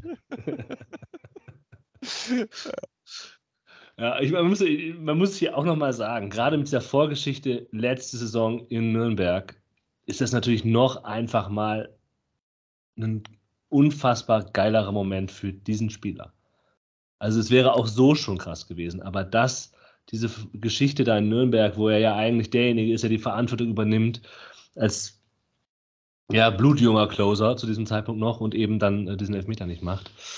Ähm, und dann schießt er einem in einem Moment, wo, Jonas Niemitz ist clever, wo der Weg nach Berlin ja so offen scheint, wie gefühlt noch nie. Ja, und nach der Auslosung äh, am Sonntag, wo sich die Stuttgart und Leverkusen ja gegenseitig rausnehmen werden, hat die Fortuna dank Julian Nimitz eine realistische Chance, nach Berlin zu fahren ins Finale und dort den Pokal zu holen. Das sage ich jetzt und mir ist klar, dass ich damit halt als Niederlage in Hamburg gegen den F. St. Pauli sichere. Aber wir müssen diese Momente doch auch mal genießen können und nicht nur ja. in Pessimismus verfallen. Wann war das Gerade wenn so? wir uns jetzt, gerade wenn ja. wir uns jetzt halt irgendwie sechs Wochen leisten können, äh, wo, äh, wo wir nicht eines Besseren belehrt werden können. Also ich stimme dir absolut zu, man muss diese Momente halt genießen. Wir wissen alle, dass wir gegen Pauli rausfliegen. Aber die Möglichkeit, Ach, äh, dass wir da halt nicht raus, dass wir da nicht rausfliegen, und äh, dass es eventuell sogar nach, äh, nach Berlin weitergeht, die besteht halt. Und äh, wir können uns das alle ausmalen, dass das halt zumindest möglich ist. So, und ähm, ja, von daher, ich möchte dir da auch unbedingt zustimmen, Jan. Man muss das halt einfach genießen, diese Momente. Und genau für diese Träumereien sind wir ja irgendwie Fußballfans. Ja, und ey, ganz ja im Ernst, so, Milan, Milan-Tor ja. unter der Woche, Flutlicht. Ähm, das Spiel wird völlig offen sein. Das ist doch einfach was, auf das man sich jetzt wochenlang freuen kann. Das ist doch geil. Ja. ja. Außerdem hat man ja auf St. Pauli jetzt die letzten Jahre zwar auch nicht brilliert, aber man ist halt auch nicht untergegangen. Also auch ich habe trotzdem natürlich, pflege ich weiterhin den, den Pessimismus, der einem hilft, mit Fortuna klarzukommen. Aber äh, ja, es ist nicht so wie äh, Leverkusen auswärts oder auch Leverkusen zu Hause. Ich glaube, emotional war es ganz gut, äh, um den nächsten Bogen zu schlagen, dass man das Spiel gegen Kiel einfach verloren hat. Da wurde man geerdet. Ja. Äh, da wusste man, okay, nee, ähm, stimmt. Das bitte sehr schnell abfrühstücken, dieses Spiel. ja, Frühstück ist ein, ist ein gutes, gutes Stichwort, äh, damit ich auch nochmal meinen Senf hier äh, dazugeben kann. Ähm, 13.30 statt 15.30 deswegen Frühstücksspiel, ja. Nein, nein, nein. Mein Stichwort ist ein ganz anderes. Und zwar möchte ich kurz äh, ausholen, dass ich äh, nach der Herbstmeisterschaft 2011 damals in der zweiten Liga äh, auf dem Düsseldorfer Weihnachtsmarkt ein wunderschönes Unikat eines Frühstücksbrettchens erstanden habe. Und zwar ist das das Herbstmeisterbrettchen 2011. Und äh, nachdem, der F, nachdem der FC St. Pauli äh, am Abend vor dem Kiel-Spiel ja äh, Punkte gelassen hatte. Oh ja, da, da, da, da, da keimte so ein Träumchen von einem weiteren Herbstmeisterbrettchen bei mir, aber der wurde am nächsten Tag ähm, dann bitter zerstört. Du hast quasi den Rahmen schon ausgewählt, um das Herbstmeisterbrettchen an die Wand zu nageln. Ja. ja. Ja, wir haben ja vorab gesagt, ähm, dass das so ein Spiel ist, das darüber mitentscheidet, ob man jetzt die Fortuna als Spitzenmannschaft bezeichnen kann. Vielleicht kürzen wir das mal ab. Kann man nicht. Nein, kann man nicht. Schade, aber ja. ja. Blöd. Ja. Ja, ich habe das Spiel ja jetzt nicht gesehen und habe deshalb äh, mal die Frage, ähm, es ist tatsächlich so, dass bis zum Führungstor von Kiel auch die Ballbesitzstärke Statistik ganz klar für Kiel spricht. Hat Kiel es geschafft, sein Spiel am Anfang und auch weite Teile der ersten Hälfte der Fortuna aufzudrücken? Ich fand interessant, was Daniel Thune auf der Pressekonferenz gesagt hat, weil ähm, die Frage, ich glaube, sie kam von Johnny Costa, äh, war, ob diese rote Karte nicht einen Bruch verursacht hat. Und in meiner Wahrnehmung war das nämlich genau die. Also ich teile da Johnny Costas Wahrnehmung, ja. ähm, dass diese rote Karte dann, die ja keine rote Karte dann war, ja. gegen ja. Klaus, äh, wirkte wie eine rote Karte. Und äh, das hat ja Daniel Thune total von sich gewiesen. Er meinte, nee, von, vom Anfang an ähm, waren wir nicht im Spiel drin und Kiel konnte hier äh, das eigene Spiel durchsetzen. Und ich bin auch, nachdem ich das gehört habe, nicht so sicher, ob ich damit, also ob mein Eindruck so falsch war. Weil ich habe gedacht, okay. Ja, ich stimme dir komplett zu. Ja. Ich stimme dir komplett ja, ich zu. Ich habe auch dieses, dieses Zitat von, von, von Tune gesehen und äh, habe hab da meinen Eindruck gar nicht drin wiedergefunden. Also ich fand auch, dass die, dass die Fortuna besser war in den, in den ersten 15 Minuten. Also man konnte auch da schon sehen, dass Kiel halt, wenn sie irgendwie mal die Chance bekommen, relativ geradlinig nach vorne spielen. Ja.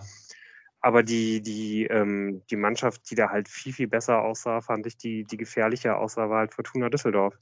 Und das lag halt auch daran, dass ähm, vor allen Dingen da irgendwie auch die Flügel noch viel, viel besser funktioniert haben. Also es gab da so zwei, drei Momente, wo halt, ähm, wo halt Gavory und Oberdorf jeweils auf ihren Seiten halt ähm, wirklich mal richtige Durchbrüche hatten, äh, wo man halt richtig in die Bredouille gebracht hat, wo man bis an die Grundlinie halt durchgekommen ist.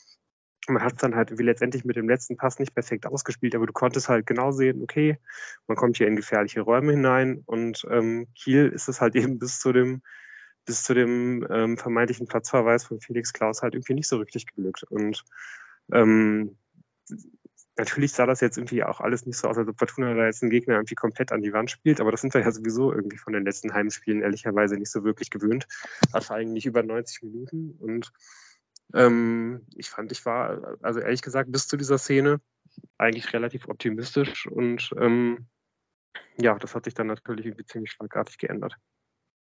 Ich finde vor allem auch, ähm, war das, also ich habe das Gefühl, die ersten drei Minuten hat Kiel so ein bisschen gedrückt und dann ist Fortuna vor allem natürlich über die Außen, wo ich generell das Gefühl hatte, man hat ein bisschen versucht, eben diese Dreierkette von Kiel, das hat ja auch am Anfang geklappt, mm. äh, darauf zu setzen. Hat Kiel mit Dreierkette gespielt?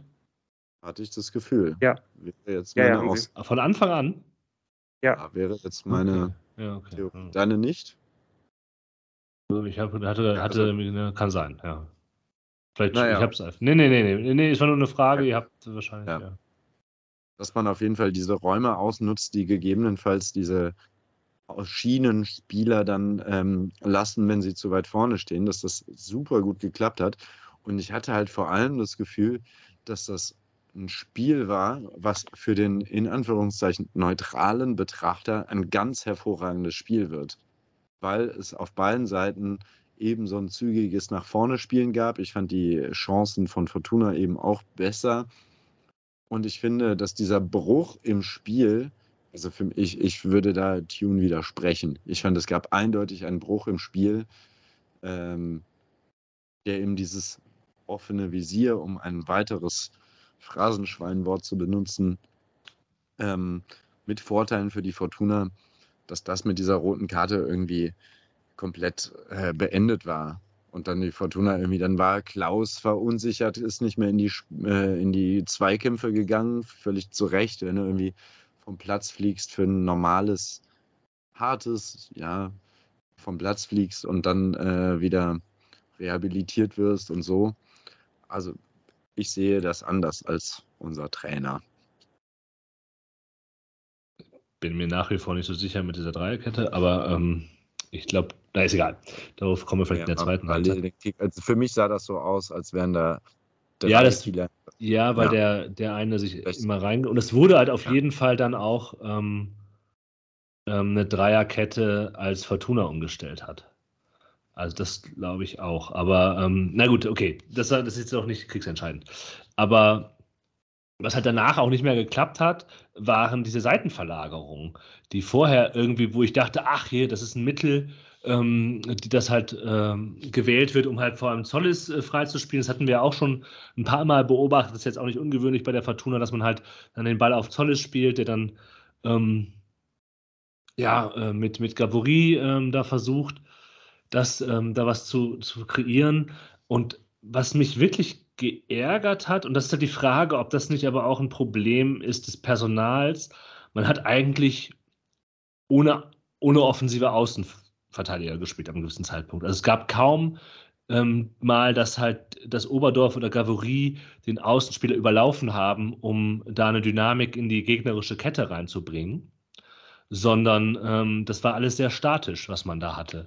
Ja, also es wurde dann immer so ein bisschen, wenn man äh, bei der bei Kiel im Ballbesitz war in der Kieler Hälfte, ähm, ja, wenig Tempo reingebracht, um mal vielleicht ähm, was, was zu kreieren. Und trotzdem wurde halt sehr viel geflankt. Das war das einzige Mittel irgendwie, aber halt nicht aus guten Positionen, sondern halt immer so aus sehr weiten Positionen. Und das konnte dann aber auch sehr einfach von den Verteidigern äh, der Kieler rausgeköpft werden. Also wenn man sich zu, zum Beispiel nur die Highlights anguckt, ja, äh, die viereinhalb Minuten Sportschau oder so, das sind die einzigen Chancen, die man da von der Fortuna sehen wird, außer die von Oberdorf. Das sind halt irgendwie Kopfballsituationen. Ähm, ja, aber da ja, wollte ich jetzt genau ja auch sagen, mal, muss, also oft hat er ja. Da wollte ich genau nochmal nachfragen.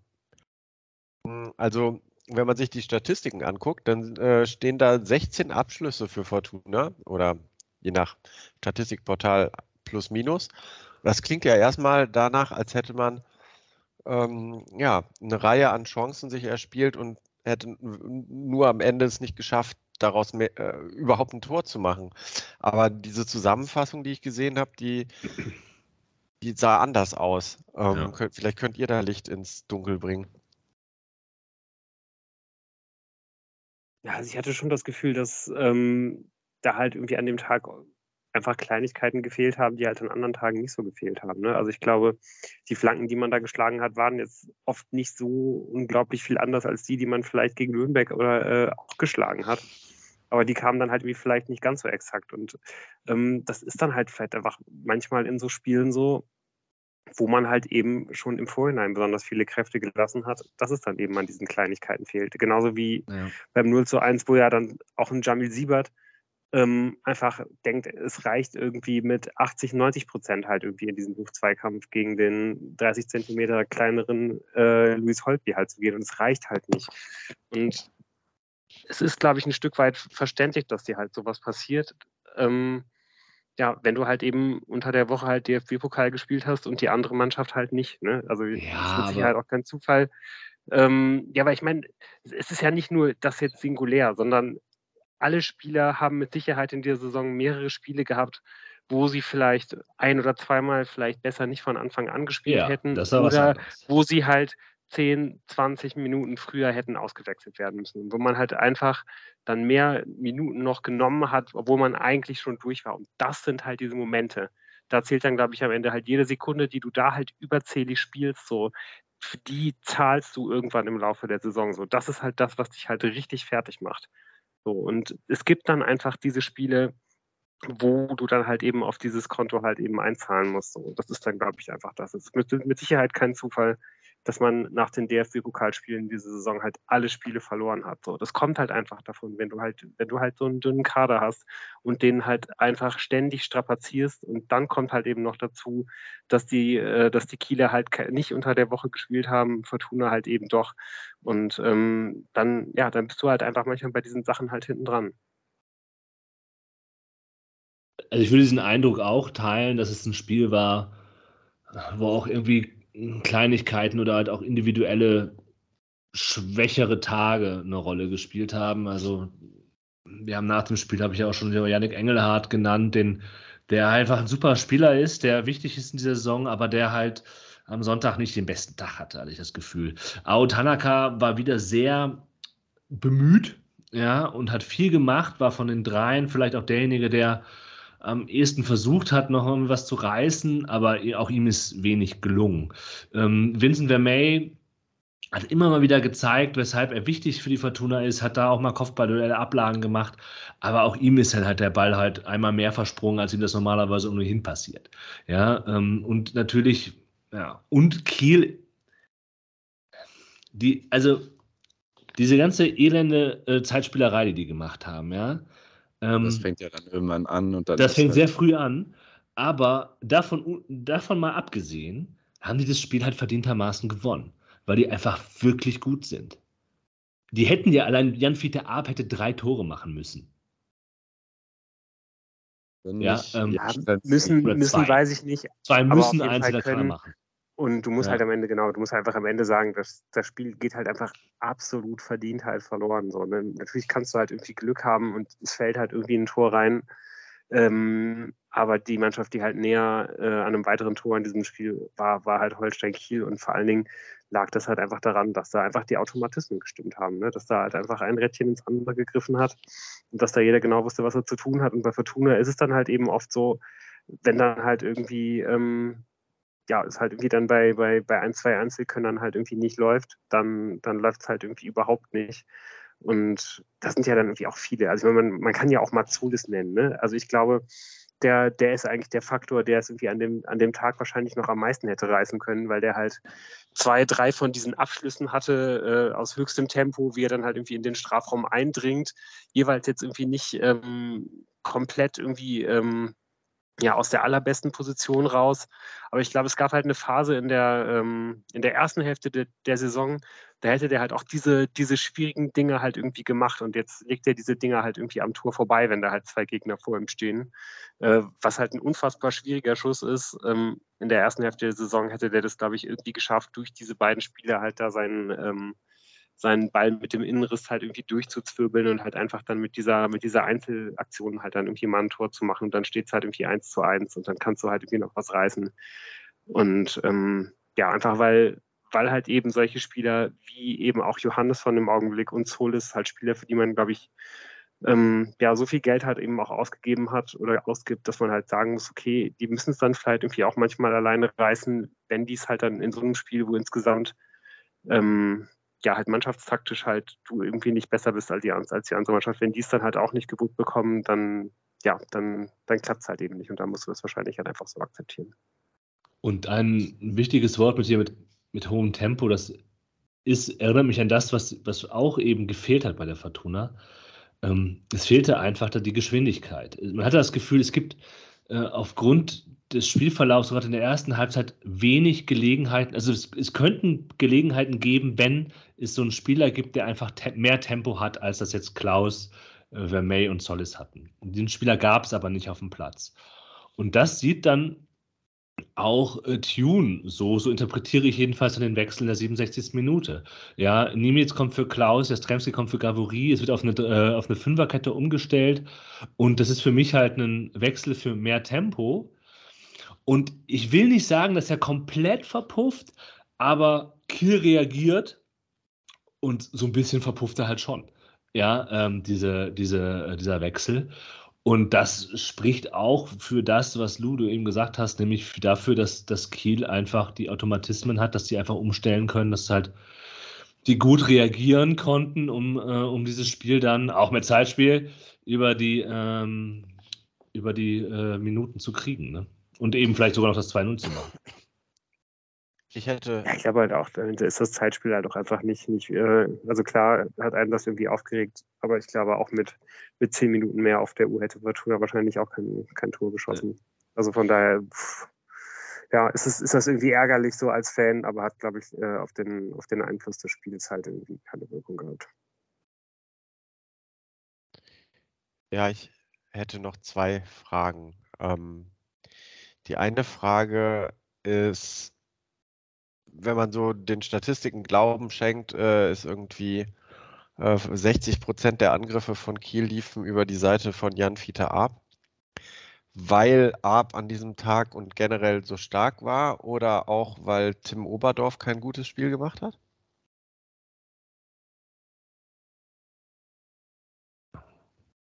Huhn und Ei. Ich weiß gar nicht, ob ich da jetzt Arp so hervorheben würde. Hat, hat er nicht ganz vorne gespielt auch? Also ich glaube eher, dass eigentlich hier ähm, Rote. Also jetzt natürlich auch schnell wieder, genau, dass es halt Tom okay. Rote irgendwie gewesen ist. Der hat mhm. zumindest, ähm, also ob jetzt als linker Verteidiger oder als linker Flügelverteidiger, äh, ob jetzt Dreier- oder Viererkette geschenkt. Der auf jeden Fall sehr, sehr hoch gestanden hat und ähm, der ja auch echt irgendwie was mit dem Ball äh, anzufangen weiß, der halt schnell ist. Also der, glaube ich, einfach auch ein ganz gutes Gesamtpaket hat, oder Jan? Ich glaube, du hast, vielleicht hast du den ein bisschen besser verfolgt. Ja, das. Ja. Kann man nur so sagen. Das ist ein guter Mann. Hätte man sich vielleicht auch mal bemühen können, aber gut. okay, und äh, die zweite Frage, die ich noch hatte, ist, ähm, es war ja jetzt mal wieder seit Ewigkeiten, ich weiß gar nicht, habe jetzt nicht nachgeguckt, ob es das erste Mal überhaupt war dieser Saison, dass man halt ohne Emma äh, gespielt hat. Ähm, würdet ihr euch, würdet euch so weit vorwagen, dass der momentan für Fortuna unersetzbar ist? Zwei Spieler haben da gefehlt. Joa ist einer davon äh, und Sobotka. Die beiden haben gefehlt bei dem, äh, bei dem Spiel. Das hat man in diesem Spiel angemerkt, dass genau das, was die beiden der Fortuna bringen können, äh, einfach nicht da war auf dem Platz. Du hast vollkommen recht. Also ganz ja. wichtiger Faktor, dass der nicht da war. Ja, finde ich auch. Also ich, ich finde, es gibt es, also man hat in dem Spiel gemerkt, es gibt halt noch äh, mit, mit Kastenmeier, darüber haben wir auch noch gesprochen, vielleicht noch mit Vermey noch andere Spieler, die einfach gar nicht zu ersetzen sind, wenn sie, äh, wenn sie fehlen oder sehr, sehr schwer zu ersetzen sind. Aber man kann das absolut so festhalten. Also ich glaube, dass das, was Emma halt im Augenblick halt diesem, diesem Team gibt, ob jetzt auf der Linksverteidiger oder auf der Rechtsverteidigerposition, ist für Fortuna absolut nicht zu ersetzen. Und das hat man an dem Tag halt wirklich sehr, sehr klar gemerkt. Und, ähm, und ich weiß nicht, vielleicht, vielleicht hätte ja wirklich auch, ähm, vielleicht hätte ja immer auch eben was an dem, an dem, an dem 1 zu 0, das wir jetzt ja irgendwie nur so halb besprochen haben, irgendwie noch ändern können, ne? Weil ich meine, auch defensiv ist er mit Sicherheit der, der stärkste Außenverteidiger, der halt im Kader ist. Und das Tor fällt ja deswegen, weil man halt, ja, wenn man halt irgendwie einfach bei dieser, wenn man einfach nicht gut abgestimmt ist, als, als Jordi Device halt mal mit nach vorne geht. Ne? Also es gibt halt irgendwie, glaube ich, eine, eine, eine, Ecke von Kiel oder zumindest irgendwie eine Standardsituation, die man dann halt klärt und es äh, ja, kommt dann halt irgendwie so raus, dass halt Jordi Device über einen Vollsprint ähm, sich halt ins Angriffsspiel einschaltet, weil halt viele diesen Sprint halt irgendwie nicht mitgehen. Also sowohl bei Kiel, aber vor allen Dingen bei Fortuna, was auch vielleicht wieder mal ein kleiner Fingerzeig dafür ist, dass halt die Mannschaft nicht bei 100 Prozent ist, weil das ist halt, keine Ahnung, 13., 14. Minute oder sowas, als das Tor fällt. Ich weiß es nicht. Aber auf jeden Fall, ähm, ja, es gibt da halt eben diese Chance, Kiel äh, mit einem Konter zu erwischen und ähm, einer der wenigen, die halt diesen Sprint nach vorne äh, von einem Strafraum zum anderen machen, ist halt Jordi Device der ist dann am Ende auch der, der ähm, auf dem linken Flügel freigespielt wird und eine ziemlich offene Flanke bekommt. Er ist dann halt leider Innenverteidiger und die Flanke glückt ihm nicht so gut. Also die, die ist sehr, sehr ungefährlich, landet dann halt in den Armen des Keepers. Und ähm, ja, Kiel leitet halt den Gegenangriff an und ähm, ja, und das muss man dann, du weißt, auch wenn er halt gerade gesprintet ist, muss man ihm das schon vorwerfen. Er trabt halt zurück. Also nicht, dass der geht, aber er trabt. Das ist ähm, hätte man mit Sicherheit schneller machen können. Der muss da nicht zurücksprinten, wenn er da halb durch ist, aber er kann da zumindest ein bisschen schneller zurückgehen, als er es tut. Er trabt da nur und ähm, fehlt dann. Ähm, ja, äh, Gabori sortiert sich dann als linker äh, Innenverteidiger ein. Zoles geht auf die Linksverteidigerposition und Device kommt dann halt irgendwie erst langsam zurück. Und zwar genau den einen Schritt zu spät, als, als dass man halt dann noch den ähm, Switch zurück irgendwie clean hinbekommt, sodass dann halt Sander ähm, den, den Schuss nehmen kann. Johannesson müsste eigentlich auch äh, Sander besser stören, kann eigentlich diesen, diesen fulminanten Schuss an die Latte halt auch irgendwie noch verhindern, finde ich. Äh, macht er halt auch nicht. Das, ist, das muss man auch nochmal irgendwie benennen. Und ähm, ja, letztendlich entscheidet man sich halt dazu, dann diesen Switch aber zu machen. Man hätte natürlich auch in der, in der Formation bleiben können. Device hätte einfach auf die Position von Zolles gehen können und man wäre zumindest sauber in der Formation geblieben. So nutzt dann halt Kiel aus, dass man halt irgendwie dann den einen Moment eben unsortiert ist und ja, dass dann halt wie Jamil Siebert das Kopfballduell gegen Luis Holby verliert, das passt dann halt irgendwie auch in diesen Tag.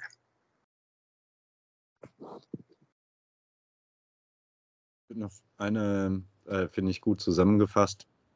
Lou. Äh, ich will noch eine Sache, die vielleicht auch ein bisschen damit zu tun hat, ähm, anmerken, wo ich das Gefühl hatte, das ist, war eigentlich ein ziemlich wichtiger Faktor. Äh, also ich glaube, Jan hat es gesagt, Cello Sobotka wäre halt in diesem Spiel ein absoluter Gamechanger gewesen. Emma sicherlich auch. Aber ähm, Yannick Engelhardt hatte einen nicht so super Tag. Aber da hat er sich ja mit seinen Mittelfeldkollegen ähm, da eingereiht, weil ich glaube, dieses Dreier-Mittelfeld, Engelhardt, Tanaka äh, und Johannesson, haben sich von Kiel ziemlich ausspielen lassen. Ich habe das Gefühl, Kiel lockt die zentralen Mittelspieler, die ja, also die beiden Achter und Engelhardt, ich glaube, bei Engelhardt ist es mehr aufgefallen, weil er einfach mehr im Fokus stand da als Sechser. Aber Johannesson und Tanaka haben sich immer wieder auf die Seite rauslocken lassen von Kiel, was dazu geführt hat, dass Kiel immer wieder um die Mittellinie rum im Mittelfeld ohne Gegenspieler war. Und dann kannst du halt auch rausspielen auf den Außenläufer oder wie auch immer. Aber diese Situation, dass es so einen Block im Mittelfeld gibt, der eigentlich personell sehr stark ist mit Johannes von Tanaka und Engelhardt, das hat für mich gar nicht funktioniert. Vor allem, weil die beiden Achter sich immer wieder haben rauslocken lassen, ohne Zugriff zu bekommen und Kiel immer wieder im Mittelfeld Überzahl hatte. Und nicht, dass Kiel besonders toll gespielt hat, aber das hat halt immer oh, wieder. Die haben schon auch gut gesorgt. gespielt. Ja, ich finde es. Ja, es ist halt Teil des Spiels, haben, nee, äh, sowas ja, zu machen. Ja, genau, so spielen die halt wahrscheinlich. Ne? Das ist wahrscheinlich das. Also, die haben jetzt auch kein Offensivfeuerwerk abgebrannt, aber es ist halt extrem seriös, was die machen. So, ne? Das fand ich sehr, sehr diszipliniert und so weiter. Aber du hast immer wieder diese, diese Ballkontrolle im Mittelfeld von Kiel ohne einen direkten Gegenspieler. Und dann muss halt der arme Yannick Engelhardt diese, diese Angriffe immer wieder abfangen und auch rausrücken, wenn er eigentlich lieber nicht rausrücken wollen würde.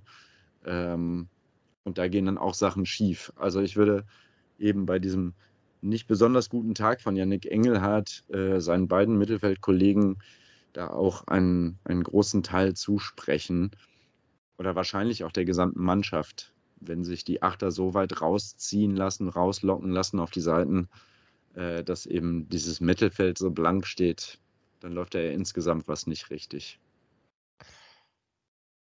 Ja, wir halten fest, Achter raus, Kiel entschlüsselt oder auch nicht.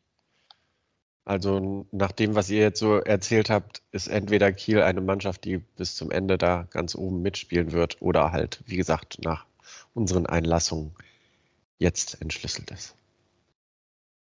Ja, ich glaube, es trifft es auf jeden Fall sehr gut, dass man sagt, dass die halt äh, einfach wirklich sehr, sehr seriös sind in das, ja. äh, ähm, in dem, was sie tun. Und normalerweise sind es halt die Mannschaften, die wirklich dann auch bis zum Ende oben mit dabei sind und dann vielleicht sogar halt auch aufsteigen. Auch die Kieler können natürlich irgendwie noch mal ein bisschen Verletzungspech bekommen. Also ich glaube, die sind auch schon relativ abhängig davon, äh, wie, wie jede Mannschaft, dass da ähm, ja, dass da halt irgendwie so ein Kern mehr oder weniger äh, lange zusammen spielen kann. Da kann natürlich irgendwie auch noch viel passieren, aber ähm, ich finde schon, also nach dieser, nach dieser Vorstellung muss ich sagen, also ich habe ehrlich gesagt viel nicht so richtig auf dem Schirm gehabt, jetzt irgendwie bis zu dem, bis zu dem Sonntag und hätte auch gedacht, dass man da jetzt mindestens an dem Tag zumindest ein Unentschieden holt und damit auch in einer guten Position ist, um dann halt in den, in den 18 verbleibenden Spielen halt irgendwie dann doch noch ein paar mehr Punkte zu holen. Aber jetzt hat man sich da natürlich schon wieder ein ziemliches Loch gegraben. Und ähm, bin ich mal sehr gespannt, ob man das halt irgendwie wirklich noch schaffen wird, da an Kiel vorbeizuziehen. Und ähm, was man dafür auf jeden Fall brauchen wird, ist halt eben mehr Seriosität und das gerade in den Heimspielen. Also das kann ja auch wirklich nicht sein. Man hat jetzt, glaube ich, ähm, von den 16 Spielen, die man gehabt hat, ähm, waren sieben Auswärtsspiele und neun Heimspiele. Das ist ja eigentlich echt ein ziemlicher Vorteil. Ähm, und da hat man einfach zu wenig rausgeholt bisher, finde ich. Und vor allen Dingen ähm, hat man es sich einfach auch immer unglaublich schwer gemacht. In diesen neuen Heimspielen ist man sechsmal in der Anfangsviertelstunde in Rückstand geraten. So. Das, das ist ehrlicherweise für ein, für, ein, für ein Spitzenteam, das Fortuna Düsseldorf eigentlich sein sollte, ähm, ist das viel, viel zu wenig und das muss unbedingt aufhören. Ja, wenn wir diese absurde Tor, Torbilanz angucken. Zu Hause 17 ja. zu 15 Tore und auswärts 17 zu 4 Tore. ist ja schon irgendwie eine harte Nummer. Ja, wenn ich da nochmal in dieses äh, Kiel wird auch noch seine Ausfälle haben, äh, ein bisschen das relativieren kann, sind immerhin zwölf der, also die Schützen von zwölf der Kieler Saisontore mhm. auch noch gegen Düsseldorf ausgefallen mit Benedikt Pichler und Steven Skripski und die haben es trotzdem irgendwie hingekriegt. Ja. Also mal abwarten. Ja, die, die haben halt einfach einen riesen breiten Kader. Ich glaube, du hast halt an anderen Positionen sind die halt dünner besetzt. Im Sturm halt mit Sicherheit nicht. Und die haben halt natürlich einen riesengroßen Vorteil gegenüber der Fortuna. Die haben halt auf, ähm, auf jeder Position halt wahrscheinlich irgendwie zwei Leute, die sie da hinstellen können, theoretisch. Und dann sind natürlich Ausfälle erstmal nicht so, so unglaublich wichtig. Aber ich glaube, ähm, ja, gerade wenn da halt irgendwie dann vielleicht jemand auf den Außenverteidigerpositionen oder im zentralen Mittelfeld, also wenn da halt mal mehrere Leute ausfallen würden, kann man da schon noch andere, kann man da halt auch noch Probleme bekommen. Das wollte ich eigentlich nur sagen. Ich meine, die Liga ist halt ausgeglichen, natürlich. Niemand ist durch, ne? Das stimmt, aber es ist natürlich die Leistung der Fortuna gegen eben die Mannschaften, die sich jetzt als Spitzenteams und den HSV ähm, ähm, da ähm, präsentieren, hat die immer, haben die nicht gut ausgesehen. Ja, das muss man äh, auch konstatieren. Das ja, war letztes auch ja, schon so. So. Man kann es ja auch wirklich mal nennen. Ne? Also, und das, das ist ja auch nochmal neben dieser Statistik, dass man halt in den Heimspielen ähm, halt ja wirklich eigentlich immer erstmal irgendwie diesen Schlag in die Fresse braucht, um überhaupt irgendwie aufzuwachen und äh, um an, anzufangen, Fußball zu spielen, ähm, muss man halt auch das wirklich nochmal ganz klar benennen. Gegen die ersten vier Teams in der, in der Tabelle hat Fortuna kein einziges Tor geschossen. Man hat einmal 0 zu 0 gespielt gegen Pauli mit viel Glück und hat gegen die anderen halt dreimal 1 zu 0 verloren. Ähm, und es ist ja irgendwie auch ganz witzig, weil das ja eigentlich auch, weil diese Ergebnisse ja auch in so einem kompletten Kontrast äh, zu Für vielen der Ergebnissen äh, stehen, die man ansonsten so gesehen hat, wo es dann ja doch irgendwie immer mal gerne ein Spektakel gibt. Man kann vielleicht noch das, ähm, das Spiel gegen Hannover mit reinnehmen, wenn man das möchte, finde ich, weil das irgendwie eine Mannschaft ist, die ich schon irgendwie immer noch auf dem Schirm habe, die zumindest auch an dem Tag, finde ich, ähm, als man gegen die gespielt hat, eine, eine, äh, in, der Serie, in der Seriosität eine Leistung geboten hat, die eines Spitzenteams würdig war. Deswegen kann man das vielleicht noch mit reinnehmen. Da hat man halt dann wieder ein 1 zu 1 gespielt da hat man zumindest ein Tor geschossen, aber auch da irgendwie, glaube ich, nur durch so einen Elfmeter. Und auch, auch da hat man einfach gesehen, dass dann halt so eine Mannschaft, die halt wirklich gut im Verbund verteidigt, halt in der Lage ist, Fortuna eben eigentlich fast all das wegzunehmen, was, was Fortuna halt stark macht. Und insgesamt geben mir diese, ähm, diese fünf Spiele halt sehr, sehr wenig Hoffnung, dass man halt in der Lage ist, ähm, ja, halt irgendwie dann mit den ganz Großen wirklich auch mitzupinkeln ne, am Ende der Saison. Ich möchte festhalten, Ende der Besprechung von Runde 16. Der Fortuna Podcast hält fest, niemand ist durch. Niemand ist durch. Für diese Expertise hört man uns. weißt du? Deswegen. Ja. Das sind so Details, die hörst du einfach sonst nirgendwo. Ja. ja. Ähm, genau. Ähm, was sagen wir jetzt zum nächsten Auswärtsspiel in Magdeburg? Möchten wir da noch ganz groß drüber sprechen? Ich meine, Vorausschau brauchen wir jetzt nicht, die kennen wir jetzt. Man kann sich im Zweifel das anhören, was äh, du vor dem DFB-Pokalspiel ja. gesagt hast. Man kann sich natürlich auch das anhören, was wir heute über Magdeburg äh, gesagt haben. Man kann sich vielleicht, also viele werden sich ja auch einfach daran zurückerinnern, was sie 90 Minuten letzte Woche Dienstag gesehen haben. Exakt. Das ist ja auch alles äh, ein ganz, ganz guter Eindruck. Ich glaube, man kann auf jeden Fall festhalten, dieser äh, radikal spielerische Ansatz von Magdeburg ist halt einer, der der Fortuna eigentlich liegen sollte, äh, wenn halt eine Mannschaft ähm, immer versucht, irgendwie Tore zu erzielen und ähm, ja, dabei auch eben das Verteidigen schon mal vergisst. Ähm, ja, das, das ist einfach was, womit, ja, womit die Fortuna, glaube ich, wirklich dann irgendwie was anfangen kann. Und deswegen bin ich eigentlich auch verhalten optimistisch für ähm, das Spiel nächste Woche, auch wenn ich halt sagen würde, ja, man, man merkt schon ähm, dem einen oder anderen Spieler an, dass die halt wirklich, ähm, ja, dass die halt auf dem äh, ja, dass die quasi auf der letzten, letzten Rille irgendwie unterwegs sind. Ne? Also jetzt weiß ich nicht, Yannick Engelhardt, um vielleicht mal nur einen zu nennen. Aber da sind ja, oder, oder Christoph Zolles, also ich glaube, da sind einige, um die äh,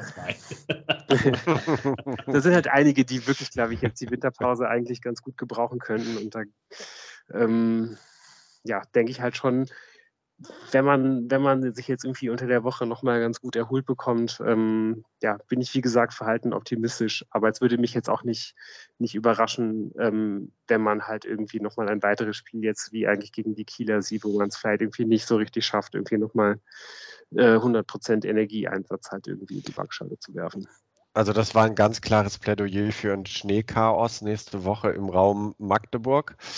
ähm, ich würde äh, tatsächlich am Ende noch sagen, äh, dass in der Pressekonferenz vor dem Kiel-Spiel sich ähm, Daniel Thun ja auch mit der Mannschaft selber nochmal unter Druck gesetzt hat, weil er ganz klar formuliert hat, dass man jetzt, nachdem man das Viertelfinale erreicht hat im Pokal, noch nicht äh, von einer guten Hinrunde reden kann, weil man 30 plus gerne jetzt äh, am Ende ähm, der Hinrunde Punkte äh, auf seinem Konto haben möchte. Das heißt, eigentlich muss gewonnen werden. So, das ist doch das Wort. Ich glaube, das schaffen die auch. Also, ich glaube, die schaffen das. Okay. Dein Wort in des Hörers Ohr. Genau. Der Göttin Ohr. Sowohl die Was wir auf jeden Fall schaffen, äh, ist nächste Woche wieder ähm, stabil anderthalb Stunden zu überschreiten, so wie wir es heute auch wieder geschafft haben. Und äh, da könnt ihr euch drauf verlassen.